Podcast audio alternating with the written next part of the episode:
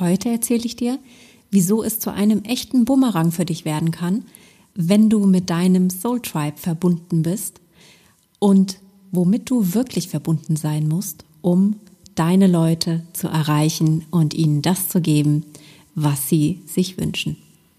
Hey, willkommen bei FreeSpirit.rocks. Mit diesem Podcast hole ich die Spiritualität aus der ESO-Ecke und zeige dir, wie du dein Business aus deiner eigenen spirituellen Kraft auf- und ausbauen kannst. Und jetzt viel Spaß mit dieser Episode.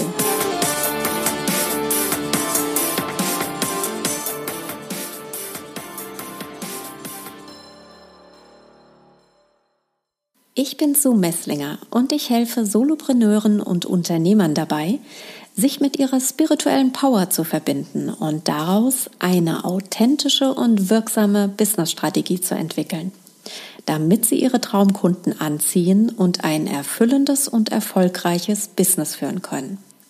Und zwar ohne dabei als abgespaceter ESO-Freak wahrgenommen zu werden.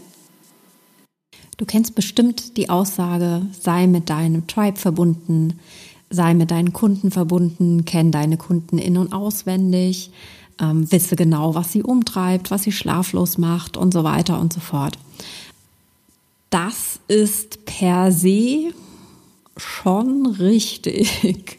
Du merkst das schon an meinem Tonfall. Ähm, ich bin da nicht so ganz von überzeugt. Aus dem einfachen Grunde, weil das aus meiner Sicht echt eine Riesengefahr birgt. Nämlich, dass du zum People Pleaser wirst, um nicht zu sagen zum Tribal Pleaser, also zu einer Person, die ihren Leuten echt den Wunsch von den Augen abliest, alles kreiert, was sie wollen, ähm, das auch äh, hier noch was dazu packt und da noch was und ach und ja, die Idee habt ihr auch noch und ja, das mache ich auch noch und so weiter und so fort. Und du merkst schon ähm, an dem, was ich so aufzähle, dass das eben echt in eine falsche Richtung kippen kann. Ja, klar sollst du mit deinen Leuten verbunden sein. Klar sollst du zuhören, was sie dir sagen. Doch bleibe bei dir.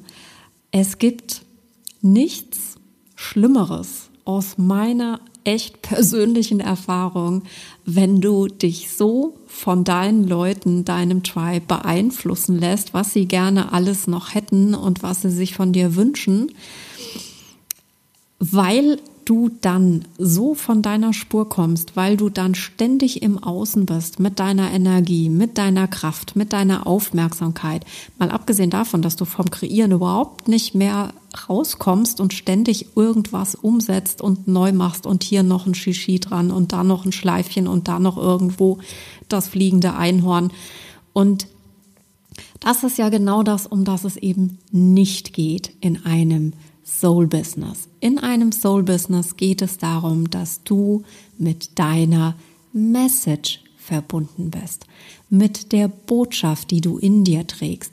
Und die Botschaft ist die Brücke zu deinen Leuten.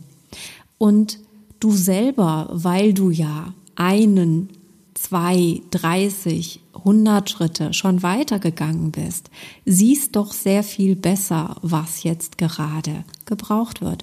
Und vor allen Dingen, wenn deine Seele klare Impulse aussendet, das ist jetzt dran zu kreieren, das ist jetzt der nächste Step, das ist die nächste, das nächste Angebot, um nicht nur deine Leute, sondern auch dich weiter zu ermächtigen, zu entfalten, noch mehr wachsen zu lassen, dann wär's doch irrsinnig, wenn du ständig damit beschäftigt bist, das umzusetzen, was alle Leute sich von dir wünschen. Ganz ehrlich, da wirst du nie fertig.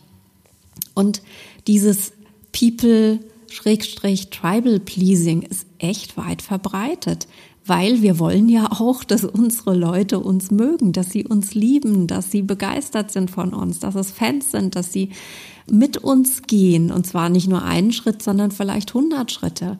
Und Klar ist da die Gefahr ganz schnell da, dass wir dann sagen, ach ja, und hm, ja, okay, ja, das kann ich auch. Und, hm, hm, hm. Was du aber machst, ist, du kommst echt aus deiner Geniuszone raus. Und ähm, das erlebst du sehr schnell und sehr krass, eben wenn du tatsächlich ein Produkt entwickelst, weil du gehört hast, dass deine Leute das wollen oder ein Teil deiner Leute. Es ist ja immer nur, meistens sind es ja nur ein paar wenige, die das mal aussprechen oder tatsächlich nur eine Person, aber du nimmst es auf und glaubst, dass es alle anderen auch wollen. Und dann passiert nichts. Keiner will es, keiner bucht es. Du fragst dich, was habe ich falsch gemacht? War ich zu wenig aktiv? Habe ich, hätte ich noch mehr launchen müssen? Hätte ich noch mehr, keine Ahnung, vielleicht noch ein Schleifchen draufsetzen müssen? Und, und, und. Doch meistens kannst du es doch darauf zurückführen, ist es wirklich aus dir heraus entstanden oder war es eine Idee, die von außen an dich herangetragen wurde und die du einfach angenommen und umgesetzt hast, ohne zu prüfen, ist das, was als Idee, als Impuls gekommen ist, durch jemand anderen, durch jemanden aus deinem Tribe, durch einen Kunden, einen Interessenten, einen Fan, ist das denn etwas, was deine Seelenaufgabe trägt, untermauert, stützt? Oder ist es etwas gewesen, was nice to have ist, aber wo es vielleicht bei anderen besser aufgehoben wäre? Also diese Klarheit wirklich zu haben, mit was oder wem muss ich denn wirklich verbunden sein, um die richtigen Produkte, Angebote kreieren zu können, um die richtigen Botschaften auch rauszubringen. Das ist doch hier die Frage. Und wenn du mal so in dein Leben schaust, ich meine, gerade wir Mädels, wir, wir haben das von der Mutterbrust, anders kann ich nicht sagen, echt aufgesogen, dieses, hör allen anderen zu, sei aufmerksam, alle anderen zuerst. Ja, überleg mal, wer an deinem Tisch sich zuletzt Essen genommen hat. Das war deine Mutter mit Sicherheit. Ja, also wir haben ganz früh auch gelernt, dass alle anderen wichtiger sind. Und das ist natürlich als Solopreneur echt eine scheiß Sache. Und ich habe das bei mir erst heute wieder erlebt. Ich habe zwar im privaten Umfeld, aber ich habe wieder People-Pleasing unbewusst angeschaltet.